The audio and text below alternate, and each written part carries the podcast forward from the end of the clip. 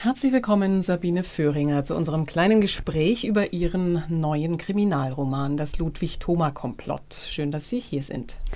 Herzlichen Dank, liebe Eva Schmidt, dass ich heute hier sein darf in Ihrem wunderschönen Studio am Lehnbachplatz mitten in München.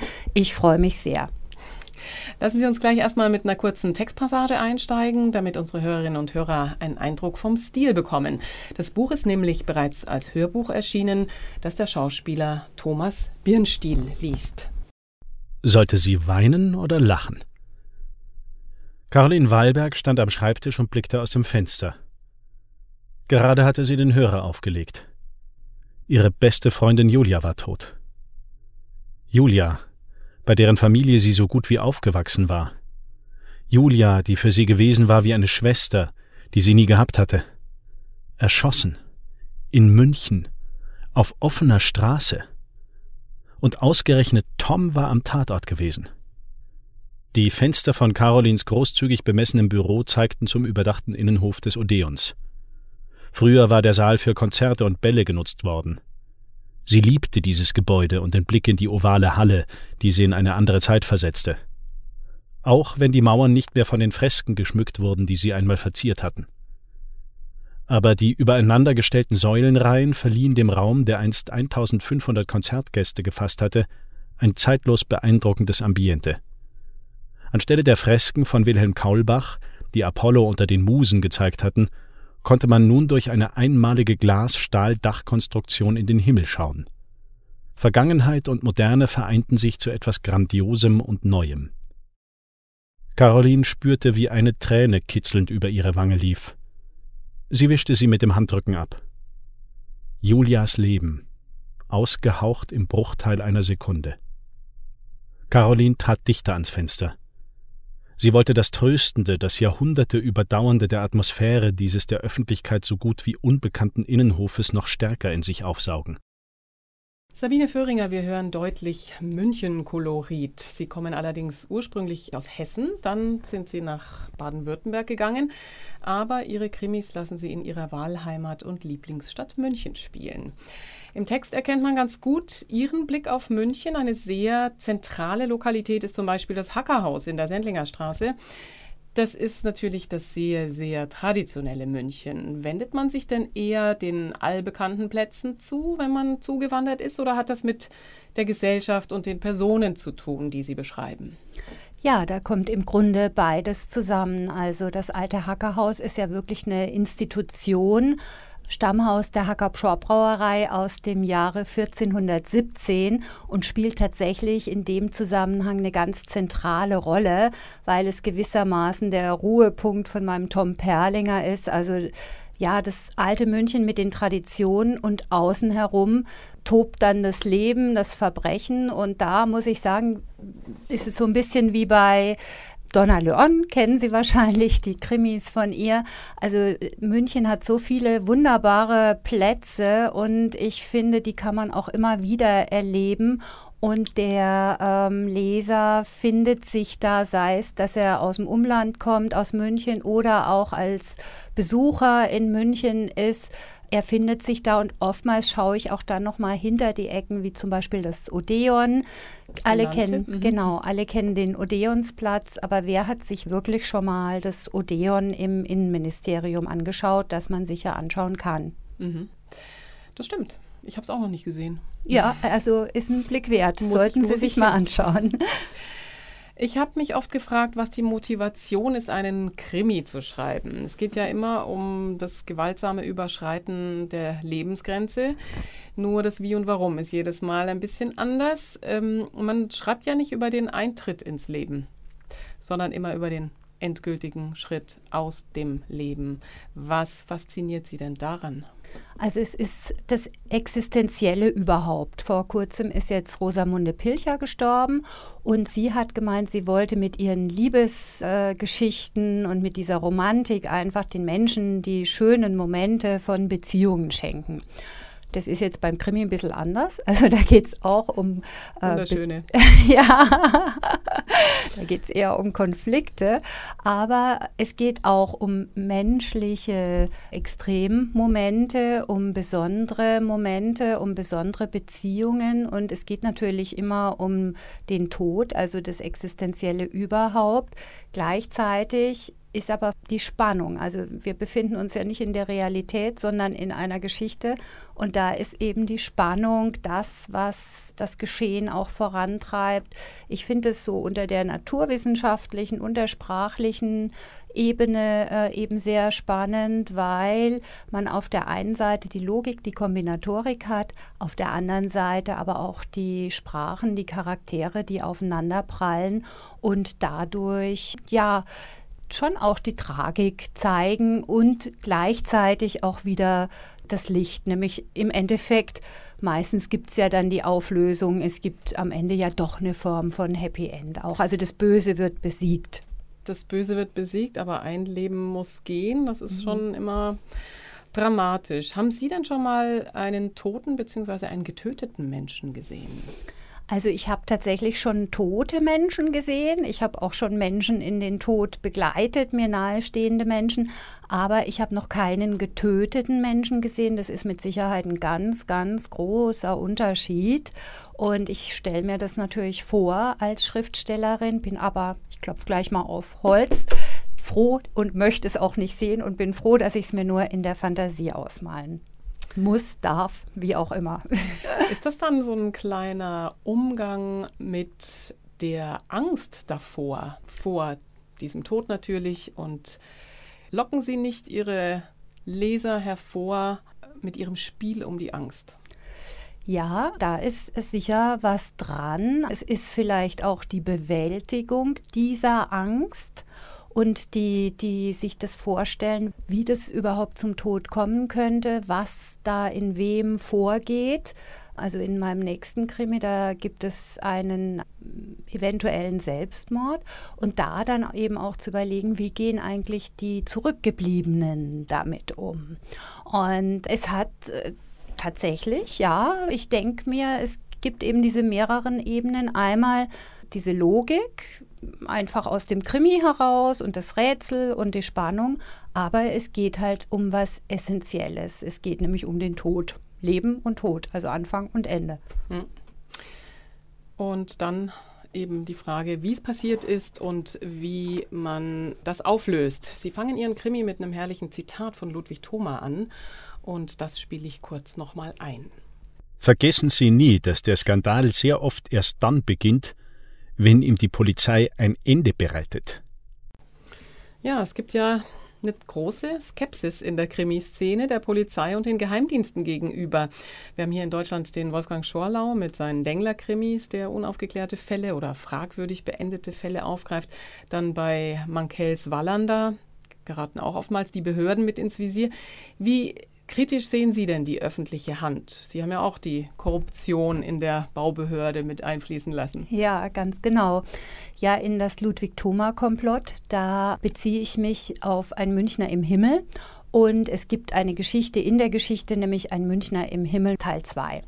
Und ähm, der Münchner im Himmel Teil 1, der hat ja so als Quintessenz, dass der Engel Aloysius immer noch im Hofbräuhaus sitzt und deswegen die bayerische Staatsregierung noch auf die göttlichen Botschaften wartet.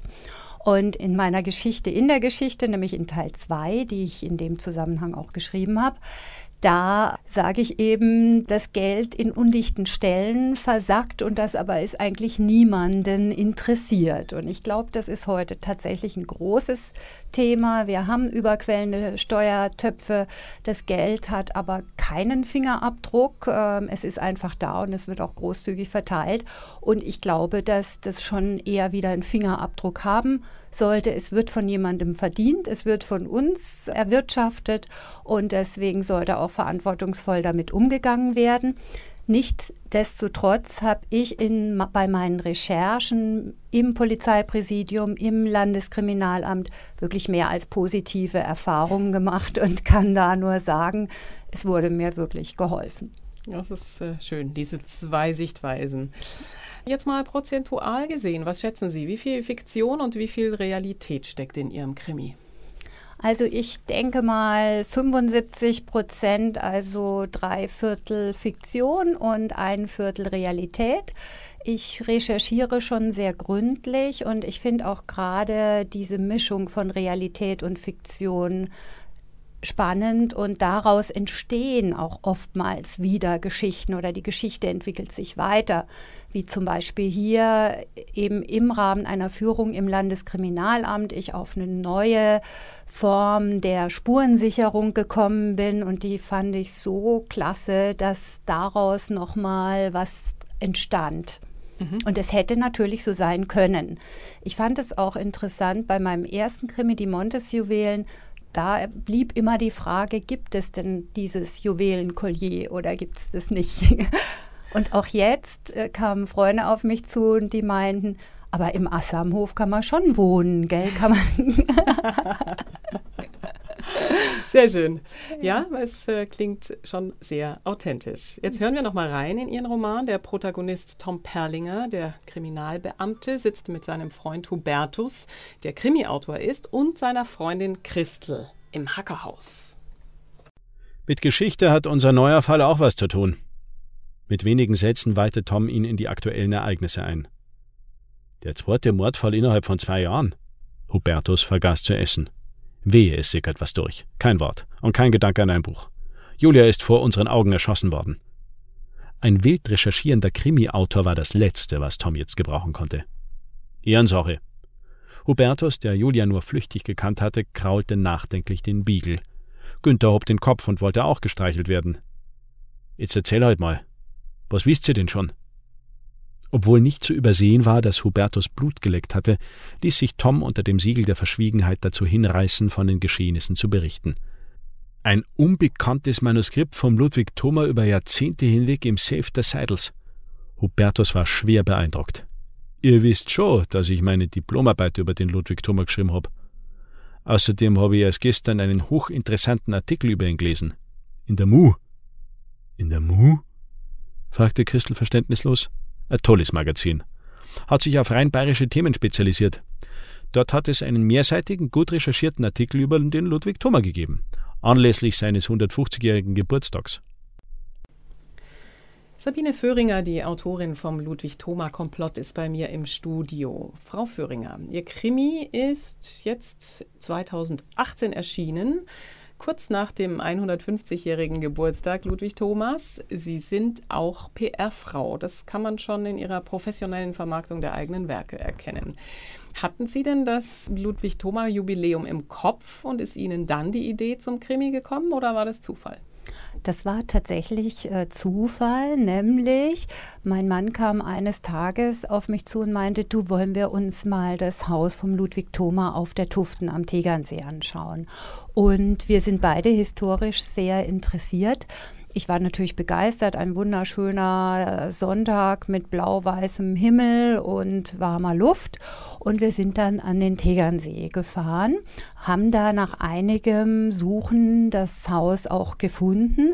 Und als ich dann vor diesem ja, es ist ein, eher ein Herrenhaus, fast als ein Bauernhaus, stand mit dem Alpenpanorama, dahinter rechts der glitzernde Tegernsee, ein wunderschöner Garten und dieses Haus, da habe ich vor meinem geistigen Auge den Ludwig Thoma mit seinen Freunden im Garten sitzen sehen, ein Bündel Papiere in der Hand und damit hat er mir zugewunken. Und da habe ich mir gedacht, das ist jetzt ein Manuskript von Ludwig Thoma und es ist doch ein wunderbarer Ansatz, um ähm, den nächsten Krimi zu schreiben, weil meine Krimis eben immer einen historischen Ansatz haben. Also die Montes-Juwelen war ja der erste Teil der Serie, jetzt das Ludwig-Thoma-Komplott. Ich schreibe gerade am dritten. Und da werden die Persönlichkeitsrechte erst in diesem Jahr eben verfallen. Und ich bin im Kontakt mit dem Nachlassverwalter und mit der Urenkelin, um eben da diverse Dinge auch zu klären. Und habe mich da sehr gefreut, als die Urenkelin meinte, der Krimi muss her. Und ja, und deswegen Ludwig Thoma lag dann auf der Hand. Und Die PR-Seite, ja, das ist sicher auch eine, eine Sache, die ich sehr gerne mache, die mir auch irgendwie im Blut liegt. Und ich finde, immer wenn man etwas macht, dann sollte man am besten alles reingeben, das ganze Herzblut eben und probieren, das Beste daraus zu machen, was mhm. man kann. Wie ist das dann beim Schreiben? Drängeln sich dann so Vermarktungsideen auch mal nach vorne vor den Text, den man gerade eigentlich im Kopf hat? Mm, also das ist schon immer der Text, aber vielleicht hat man an der einen oder anderen Stelle die Idee, dass der Text jetzt einfach gut sein wird an der Stelle, weil er nochmal andere Zusammenhänge auftut. Und jemand wie Ludwig Thoma, damit können natürlich schon viele Leute was anfangen. Und dadurch kann man halt mehr transportieren. Mhm. Ludwig Thoma ist ja ein sehr politischer Schriftsteller auch gewesen. Letztlich verknüpfen Sie aber seine Lausbubengeschichten. Was fasziniert Sie an Ludwig Thoma, die eine oder die andere Seite? Also mich fasziniert tatsächlich beides. Ich habe mir seine Werke, einmal die Lausbubengeschichten und auch ein Münchner im Himmel, besonders vorgenommen und fand die eben sehr charakteristisch, auch mit diesem gewissen Humor, der eine gewisse Tragikkomik dann auch hat. Auf der anderen Seite hat er aber auch natürlich Scheinheiligkeit zum Thema gehabt. Und das kommt im Endeffekt in dieser Geschichte auch zum Tragen. Sie haben, sie, sie haben den Krimi gelesen und ja, wenn man das Ende sieht, dann merkt man eben auch, dass da manche Dinge am Anfang anders aussahen, als sie sich dann am Ende präsentiert haben. Und diese Scheinheiligkeit, das ist, glaube ich, äh, schon eine Sache, also die mich berührt. Also ich möchte den Dingen gern auf den Grund gehen und die, das, die Wahrheit dahinter sehen. Mhm. Und die man auch Ludwig Thoma zuschreiben kann. Im Ludwig-Thoma-Komplott streifen Sie so ein paar prekäre Themen unserer Zeit, wie zum Beispiel Wohnungsnot, Pflegenotstand, Kita-Platzmangel. Andererseits lassen Sie die sogenannte Hacker-Familie recht unkommentiert auf eine Kreuzfahrt fahren. Das ist ganz interessant, wie hier so eine Mischung aus ehemals normalen Münchner Familien und Kindern in so eine Clique überführt werden und aus äh, ihr entsteht dann ein Teil der Münchner Schickeria. Wie viel Einblick haben Sie denn tatsächlich hier bekommen können? Also ich kenne tatsächlich das alte Hackerhaus schon seit meinen Anfängen in München und es ist ja auch das Stammhaus der Hacker Pschor Brauerei aus dem Jahre 1417 und für mich wirklich so das, was diese alten Werte und die Gemütlichkeit, die, die bayerische Lebensart ausmacht und deswegen ist es mein ruhender Pol. Also es ist in, die, in meinem Buch so, dass wir unten halt das Restaurant, das, die, das Wirtshaus mit der Schwemme haben.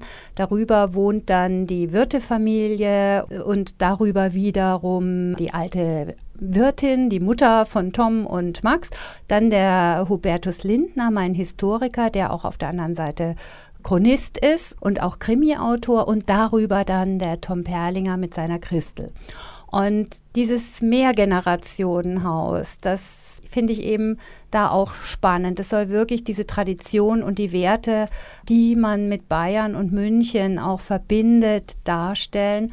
Die Fälle werden oft am Stammtisch gelöst, weil halt der Max, also der Wirt, noch ein paar Informationen hat, die er so am Stammtisch mitbekommen hat.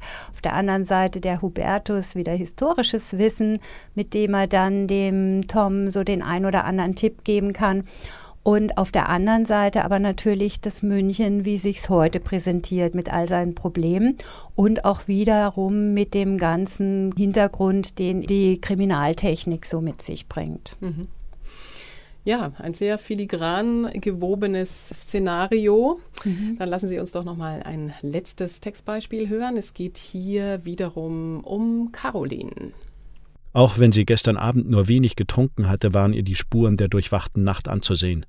Sie hätte, nachdem sie sich mit ihrem Glas Merlot aufs Sofa gesetzt hatte, nicht nach dem Büchlein im Regal greifen sollen, das sorgfältig hinter einem dicken Buch versteckt lag, so dass es vor fremden Blicken verborgen blieb. Das Tagebuch ihres Großvaters, das zu lesen sich außer ihr keiner die Mühe gemacht hatte. Auch Caroline hatte es nach dem Tod der Urgroßmutter mütterlicherseits, die es verwahrt hatte, erst nicht beachtet bis sie es schließlich an Silvester 2000 vor der großen Jahrtausendparty aus einem Moment der Langeweile heraus in die Hand genommen und darin geblättert hatte. Die Lektüre war ein Schock gewesen, der sie ganz unvermittelt getroffen und ihr Leben von einem Moment auf den anderen verändert hatte. Doch so haarsträubend die Gefühle, die ihr Großvater seinem Tagebuch anvertraut hatte, auch gewesen waren, Caroline hatte ihn verstanden. Die Schmerzen, die ihr Großvater durch die Zurückweisung der Frauen empfunden hatte, hatten seinen Verstand außer Kraft gesetzt. Seine Rache war bestialisch gewesen. Trotzdem hatte Caroline ihn geradezu beneidet um die Konsequenz seines Tuns. Enttäuschte Liebe. Was konnte schlimmer sein? Tja, am Ende geht es uns allen um die Liebe. Nur gehen Gottlob die allerwenigsten dafür über Leichen. Das war unser letztes Zitat aus das Ludwig-Thoma-Komplott, geschrieben von Sabine Föhringer, erschienen im Gemeiner Verlag, auch bereits als Hörbuch rausgebracht, gelesen von Thomas Birnstiel. Vielen, vielen herzlichen Dank, Sabine Föhringer, für die Einblicke in Ihre Arbeit. Ganz herzlichen Dank, liebe Eva Schmidt, für das schöne Interview hier bei Radio München. Danke fürs Kommen. Gerne.